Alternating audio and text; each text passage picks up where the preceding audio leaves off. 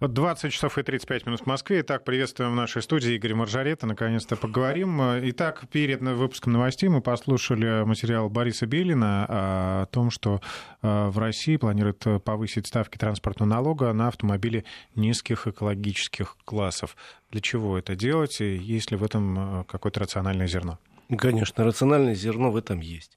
У нас действительно очень старый автомобильный парк. Средний возраст, например, легкового автомобиля у нас в стране более 13 лет. И возраст увеличится, к сожалению, потому что, ну, экономическая ситуация сложная, доходы населения не растут, и э, о покупке многие э, новые машины даже не мечтают. В сегменте коммерческих автомобилей ситуация еще хуже, потому что там, э, как нам сказал правильно Боря, 70% парка старше 10 лет. И это очень плохо, потому что эти автомобили действительно небезопасны с точки зрения э, безопасности дорожного движения, извините за тавтологию. Э, они э, с точки зрения экологической загрязняют воздух. Ну и, в общем, не радует еще и взгляд. Согласись, что старый какой-нибудь грузовик ЗИЛ на фоне нынешнего там роскошного современного лайнера выглядит, конечно, непрезентабельно. Но при этом надо понимать следующее. Это вопрос не просто экологический, это вопрос остро-социальный. Э, дело в том, что э, во многих странах действительно таким образом, путем повышения э, налогов с возрастом, пытались изменить структуру парка. То есть, ну вот давайте так, сделали в Германии в свое время 5 лет автомобилю, платим такой-то налог, 6 лет уже больше, 7 лет еще больше, чтобы мягко человека подтолкнуть к тому, чтобы он в конце концов сказал, да, я люблю этот Volkswagen Golf, он мне мил, я в нем встретил свою фрау Марту, но, пожалуй, поменяю я и на новый автомобиль. Ну, что-нибудь такого типа. У нас, наверное, решили чиновники, что можно так же, а, а так же нельзя.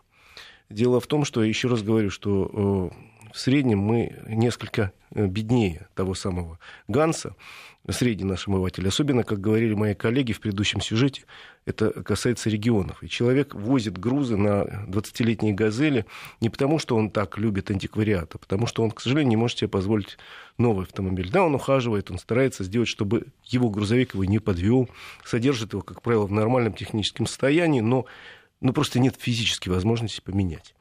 Поэтому предложение считаю очень опасным, потому что давайте вспомним, что речь идет примерно о 3-3,5 миллионах грузовиков, грузовых автомобилей и автобусов, э, в основном сосредоточенных в регионах, на которых основная тяжесть перевозок, что пассажирских, что грузовых. И, соответственно, эти люди, работающие на этих автомобилях, владеющие этим автомобилем, это, как правило, ИП какая-нибудь, ООО, малое предприятие, которое, они, они бы, конечно, с удовольствием купили там грузовик Мерседес или автобус Вольво, но только денег у них нету на это. И э, повышать для них налоги, это окончательно значит добить некий малый, средний и индивидуальный бизнес в регионах. Тем более, что вот я э, начал про германский опыт, ведь там германский опыт не такой был однобокий, что вот давайте повысим налоги. Они на фоне этого предлагали и предлагают достаточно широкую гамму финансовых механизмов для того, чтобы человек поменял автомобиль. То есть наши чиновники в Минпроме должны были сказать следующее. Мы хотим повысить налог на автомобили с экологическим классом ниже Евро-3. Хорошо. Но параллельно с этим мы хотим предложить. Иван Иванович, у вас старая «Газель». Давайте так, мы, конечно, повышаем налог, но давайте подумаем, как бы сделать так, чтобы вы старую «Газель» поменяли на новую «Газель Next», условно говоря. Давайте мы вам для этого дадим льготный кредит государственный, с государственным участием. Давайте мы э, трейдинг с государственным участием поможем вам сдать старый грузовик в, в утиль, новый получить. Давайте мы вам э, программу льготного лизинга предла- предлагать будем, хорошую. И потом, смотри, если логически рассуждать, смотри, транспортный налог на старые автомобили повышаем. Тогда давай э, доведем логическую схему до конца и на новые автомобили, которые соответствуют, допустим, экологическому классу Евро-6, Такие уже выпускаются в России, продаются. Хотя требований нет, но они продаются. Давайте тем, кто покупает Евро-6, налог снимем вообще.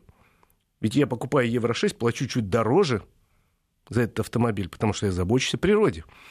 Ну, Почему? налог же берется не только за Тут речь идет... За вред экологии, да, а в том числе и за вред, например, дорогам причиненным, то есть на, на ремонт дорог. Да, но это современный автомобиль, соответственно, он сделан лучше технически, он более продвинутый и, наверное, меньше вреда приносит. Ну, я так дальше прод... эту мысль продвигаю и продлеваю. Ну, просто согласись, что просто так давайте введем дополнительный налог, это очень некрасиво. Не предложив, да, никакую Не предложив никакой альтернативы и не предложив пряника тем людям, которые согласен, согласны играть по новым правилам игры. Еще раз говорю, если я покупаю самый продвинутый современный автомобиль, у меня тоже должен быть стимул. Извините, почему немец, покупающий там электромобиль или гибрид, получает очень серьезные налоговые преференции? Получает и за гибрид, и за электромобиль, потому что государство считает, что ты молодец, Ганс, ты наш немецкий воздух загрязнять теперь не будешь. А у нас человек покупает продвинутый автомобиль, говорит, ну и что, пойди заплати налог. Поэтому предложение само по себе не лишенное смысла, как вот предложение, действительно надо заниматься обновлением автопарка. Но в отрыве от всего остального, мне кажется, оно очень опасным. Представляешь, еще раз говорю, Сейчас руководители нашего государства за последнее время несколько раз заявляли, что налоговая нагрузка на малый бизнес чудовищно велика, и что-то с ним надо делать. Что делает в, этих, в рамках этих идей э, Минпром? Предлагает увеличить финансовую нагрузку, налоговую нагрузку на малый бизнес, задушив окончательно его где-то в регионах. Как правильно сказали мои коллеги, а что останется человеку, которому пришел, э, пришла квитанция, где написано не 40 тысяч налога, там, а 50? Но он, видимо, эти 10 тысяч дополнительных вынужден будет раскидать в стоимости, там, я не знаю, кирпичей, которых он перевозит. Или вообще закрыть бизнес. Хлеба, который он печет, или закрыть бизнес вообще. Поэтому вот очень опасные предложения, типа вызваны благими пожеланиями, ну мы же заботимся, нам же надо обновлять автопарк, но подумать о том, что это реальные люди с их реальными проблемами и реальным недостатком денег живых, и невозможностью вот так взять резко и пойти купить новый Мерседес, ну, нету у Ивана Ивановича денег на новый Мерседес. Что же ему за это делать? Знаешь, это мне уже немножко напоминает призыв в древней Спарте, а что нам стариков содержать? Сбросим со скалы. Да, ну зачем деньги тратить? Я, конечно, утрирую в этой ситуации, но думать надо о людях, которые вот этим бизнесом занимаются, о том, что они ездят на старом автомобиле не потому, что они любят антиквариат. Я уже об этом сказал. А, ну, в общем, пока напомню, это предложение, да, это все предстоит э, большое обсуждение, и неизвестно, к чему в итоге придут. Да, я надеюсь, что все-таки в Госдуме куда должно это предложение поступить, э, рассудят здраво и еще посмотрят на это предложение с точки зрения избирателей, которые данных депутатов при, привели в Госдуму, и о которых эти депутаты должны думать в первую очередь. Ну что, дальше тогда пойдем. Есть Поехали. еще одно предложение. ЦУДД э, хочет сделать безопасными дворы московские. ЦУДД Москвы, это Центр организации дорожного, дорожного движения, движения да, предлагают э, как-то сделать э, так, чтобы дети могли во дворах, например, гулять спокойно, мама с колясками и так далее. Для этого нужно сделать дворы тупиковыми, считают ЦУДД. Вообще, с точки зрения современной архитектуры, вот если вы обратите внимание, современные, особенно дорогие, когда строят э, жилищные комплексы, там вообще организовано движение не так, как в старых домах.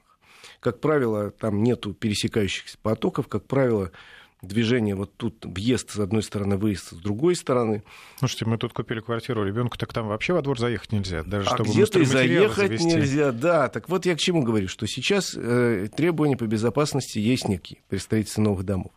Если дом построен 50, 60, 100, 200 лет назад, тогда никто не думал, что будут шастать автомобили. Э, зато была некая связанность квартала, и можно было там с одной улицы на другую проехать через, условно говоря, проходной двор, пройти или проехать. И это не мешало, э, а служило как раз соединению улицы и препятствовало возникновению пробок. Ну, еще бывает, что дом расположен так, что, например, э, человек утром выезжает, например, ему на работу, он выезжает в одну сторону двора, а Совершенно ему, например, верно. на дачу, он в другую сторону поедет. Совершенно верно. Кроме того, бывают ситуации экстренные, когда нужно приехать срочно там пожарной машине, а тут все выезжают а как пятиться в одну сторону, если двор, условно говоря, имеет один въезд. То есть в любом случае лучше, если у двора есть один въезд и один выезд. Это с точки зрения требований и безопасности и организации движения всегда лучше. Да и вообще логики. Да. Последние годы у нас пошла политика огораживания. Вот, вот э, ужасная, с моей точки зрения. Это необходимая жизненная, но она ужасная. Вот согласись, ничего в этом красивого нет, когда в каждом дворе появляется калитка, двор, ворота, замок, шлагбаум, э, человек там, я не знаю, с ружом, который не пускает. Это ужасно. Тем более, вот я, допустим, живу в Москве всю жизнь, я знаю, что я там мог пройти там, из одного района в другой, с одной улицы на другую через дворы. А сейчас я боюсь пойти через дворы, потому что понимаю, что в многих случаях может стоять даже не шлагбаум, под которым, ну, нагнулся и прошел, а железный забор. Ты в итоге, поцеловав этот забор, да, пойдешь обратно, обратно. Да. И это все очень плохо. На самом деле я никогда не поддержу такую инициативу по выгораживанию дворов, закрыванию второго выхода. И не поддержит никто из людей, которые отвечают за безопасность. Уверяю, на предложение ЦОДД прозвучит тут же ответ из МЧС, вы что, сошли с ума? Да, сложно организовать движение в этом случае. Да, дети гуляют, одновременно машины ездят. Ну, это данность некая, и тут надо заниматься организацией движения в каждом конкретном дворе. Ну, например, э, хотя бы маленьким заборчиком отгородить детскую площадку от проезжей части. Ну, еще, конечно, важный момент, когда э, некоторые любители погонять э, гоняют во дворах. Я имею в виду на придомовой территории есть есть не очень нас... умные люди, которые разгоняются, например, до 60. Это уже, в принципе, для двора просто нереально. Это запредельно, но тут уже вопрос наказания, неотвратимости наказания. Зачем у нас такое огромное количество камер? В Москве более 2000 камер, и количество их растет, видеонаблюдение. Если мы от вот этих людей избавиться не можем, для которых, что называется, закон не писан, которые не понимают, что во дворе гонять нельзя.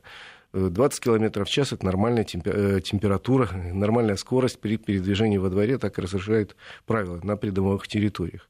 И не 60, не 80, а именно 20. Поэтому с этими людьми, которые гоняют, надо бороться. Организовывать движение во дворе надо по-человечески, организовывать парковки надо нормально, но перекрывать существующие выходы, я считаю, достаточно опасным делом, потому что их и так у нас много. Огромное количество непроездных дворов случилось уже в Москве, где из-за одной машины могут э, случиться многочасовые пробки. Мне рассказывали о неких новых кварталах, московских и подмосковных, где выезд из двора на улицу, чтобы отправиться на работу, может занимать 30-40 минут. Какой кошмар. Из-за бездарной организации движения во дворе. Хотелось бы очень просто решить, знаете, вот так, я вот так щелк, и проблему решил. Палочкой волшебной взмахнул, перекрыл один из выходов и думаю, все будет хорошо. Не будет. Во-первых, каждую конкретную ситуацию надо рассматривать индивидуально. Еще раз говорю, это целый комплекс мер. И, во-вторых, э, ну, нельзя принимать общие решения для э, Москвы с населением почти в 20 миллионов человек. А давайте покрасим все бордюры в красный цвет. Тоже вариант. Было уже желто-зеленый красили, только не в красный. И ну, прям а может, красный поможет. была, понимаешь, прям стало намного лучше жить. Поэтому а... осторожно делать на такие заявления, тем более, еще раз говорю, я более чем уверен, что специалисты МЧС, пожарная охрана и так далее сразу скажут, что нельзя это делать категорически, это достаточно опасно. Вот пара комментариев от наших слушателей на эту тему. У нас были заборчики вокруг детских площадок, потом их убрали. Кому же они мешали?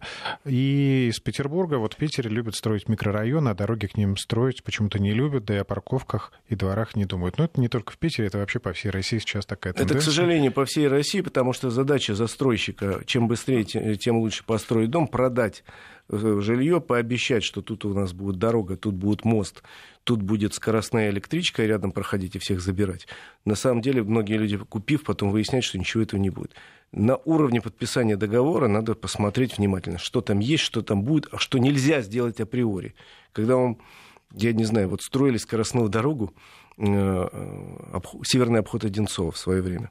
Э, строили это в начале Можайского шоссе знаешь, наверное. Да, да. Ее когда дорога. начали строить, э, там вокруг был пустырь справа-слева. Я помню, там зимой я как-то приехал посмотреть на эту стройку, там речь какая-то была, камыши какие-то снегом занесенные. А потом добрые застройщики начали людям говорить, вот тут построить скоростную дорогу, и у вас прямо от вашего подъезда будет выезд на эту скоростную дорогу.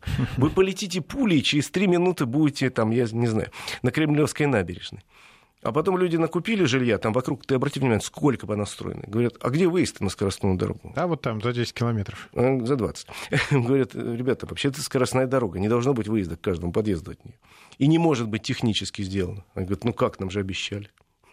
Так что внимательно подписывая бумаги, читайте их.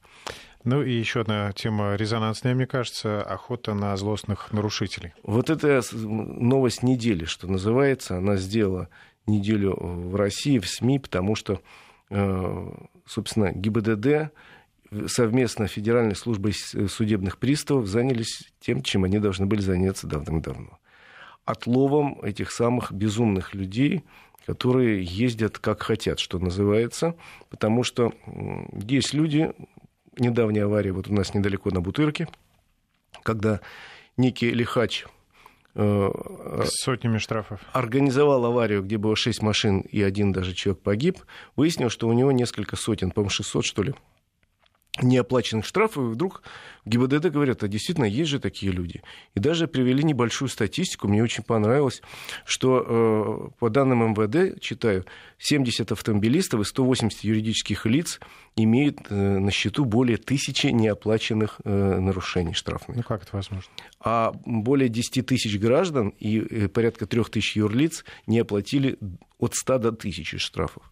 Вот этими людьми наконец-то, наконец-то ГИБДД вместе с судебными приставами э, начали активно заниматься, организовав по всей России, как нам обещают, такую операцию по отлову этих людей. И я уверяю в этой ситуации 95% автомобилистов, которые относятся к людям, которые не нарушают правил или нарушают только по ошибке, и случайно скажут, да ради бога, поймайте их, отберите права. Главное, чтобы действительно ловили вот этих вот, у кого 100, там, тысяча штрафов, и а иначе таких начнут людях... ловить всех, у кого там даже три штрафа. Нет, тут речь идет о тем, у кого не, не менее 100 неоплаченных штрафов, я уже назвал цифру, таких порядка 10 тысяч. И, соответственно, э, сейчас э, ГИБДД вместе с Федеральной службой судебных приставов тестирует новые методы работы, хотя что их тестировать, я рассказывал, как это работает в Беларуси. То есть элементарно данные о таких нарушителях поступают э, с компьютера на, в, из базы данных, собственно, задача там компьютера отобрать таких нарушителей, собственно, пометить их крестиком, галочкой. И далее э, информация о том, что такой автомобиль проехал под камерой, с этой камеры поступает на ближайший некий пункт, где есть дежурный экипаж ДПС, они выезжают, останавливают этот автомобиль и на месте разбираются с ним, кто за рулем, э, владелец или пользователь, и, может быть, такая же ужасная история, как вот у нас на Бутырке, что, оказывается, 6 лет назад владелец помер, и по закону этот автомобиль не должен вообще ездить, потому что по закону регистрация прекращается со смертью владельца. В общем, разбираются на месте, вызывают сотрудника Федеральной службы судебных приставов, и э, в случае, э, если выясняется, что да, все, все правильно, этот человек злостный нарушитель, автомобиль арестовывается. Как э, мера обеспечения, есть такое у нас в законе прописано, если надо, э, задерживается и, собственно, сам лихач э, до разбирательства, почему и как. То есть все э, не так сложно. Это вот сделано легко в Беларуси. Почему у нас надо было несколько знаковых ДТП серьезных, чтобы реально начали отрабатывать эти процедуры, я не понимаю. И еще раз хочу сказать, по статистике примерно 4-5% водителей относятся к категории, как мы их называем, отмороженных. Даже не лихачи. Сколько процентов? 4-5? 4-5, не Это больше. много, мне кажется. Это много. Это много, но эта цифра, между прочим, практически э, стандартная для любой страны мира. И в Штатах примерно такая же. Есть люди, для которых закон не писан, что с ними делать, но с ними отдельно надо работать, что называется. Может быть, изымать у них права. Помнишь, как девочка, имя которой я не хочу говорить, да, да, да. у которой забрали права, и, все и сказали, фу, сиди дома. Или езди на такси. И не надо тебе за руль садиться. Вот не дал тебе Бог э, понимания, как вести себя за рулем. И не надо даже пробовать. Вот таких всего 10 тысяч считают, э, надо отловить, и уже мы все остальные водители вздохнем проще. Еще раз говорю, нужна четкая процедура, четкий алгоритм. Вот сейчас отрабатывает как-то методу в Москве, в регионах, между э, региональными службами, чтобы этот человек, эти человеки, Э, перемещаясь из региона в регион, из поля зрения камер не пропадали. И чтобы э, ближайший, еще раз говорю, экипаж ДПС остановил сказал, так, родной, сколько у тебя штрафов не оплаченных? Ага, 150. Значит, или... Э, и вперед под белые... Да, под белые ручки. Сейчас мы с тобой пойдем разбираться в околоток, будешь писать, объяснить, ну почему, как. Автомобиль однозначно на штрафстоянку. До того, как ты уплатишь, ты его не получишь. Вот есть процедура, если ты заплатишь я не, не знаю, вот, э, собственно, сроков. Если ты заплатишь в течение месяца, условно говоря, ты забираешь автомобиль. Если ты не можешь заплатить в течение месяца, пишешь расписку, что я уплачу в три месяца по частям, хорошо договоримся. А не можешь, автомобиль продаем, счет твой арестовываем, деньги изымаем, деньги идут в бюджет, а ты, родной, походи пешочком. Э, есть и процедура, собственно, лишения прав за э, массовое нарушение. И еще и фотографию на доску позора. Да. Помнишь, э, была такая практика, не знаю, сейчас есть она, когда коммунальщики на подъезде, например, пишут, это вот злостные неплательщики, квартира там 86-я задолжала там 50 тысяч рублей. Не знаю, у меня, вот. да, у меня на въезде в дачное, в дачное товарищество висит список злостных неплательщиков, вот но, без, но без фотографий. Прямо на машину а надо большую наклейку, да, здесь едет злостный неплательщик, может быть. Помнишь, было такое э, смешное дело, когда женщина-водитель в Америке как-то очень грубо нарушила правила, ее заставили стоять на, переш... на пешеходном переходе с каким-то унизительным плакатом. Типа, я такая всякая. Нехорошая. Вот. Нехорошая.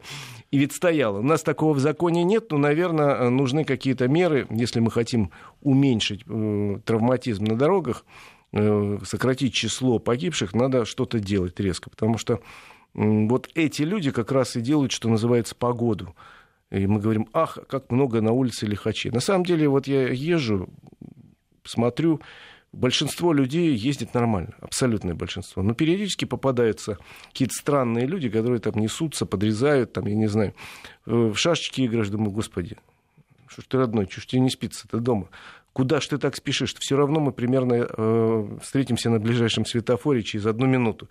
Но будешь ты на одну машину впереди меня. Но это же ничего в жизни не изменит.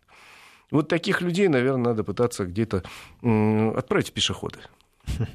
Ну что ж, желаю нашим слушателям не нарушать, не, чтобы вам не попадались неадекватные соседи по дороге. А всем счастливо добраться до пункта назначения. В Москве сейчас пробки 5 баллов. В общем, не так все страшно. Всем хорошей дороги. Счастливо.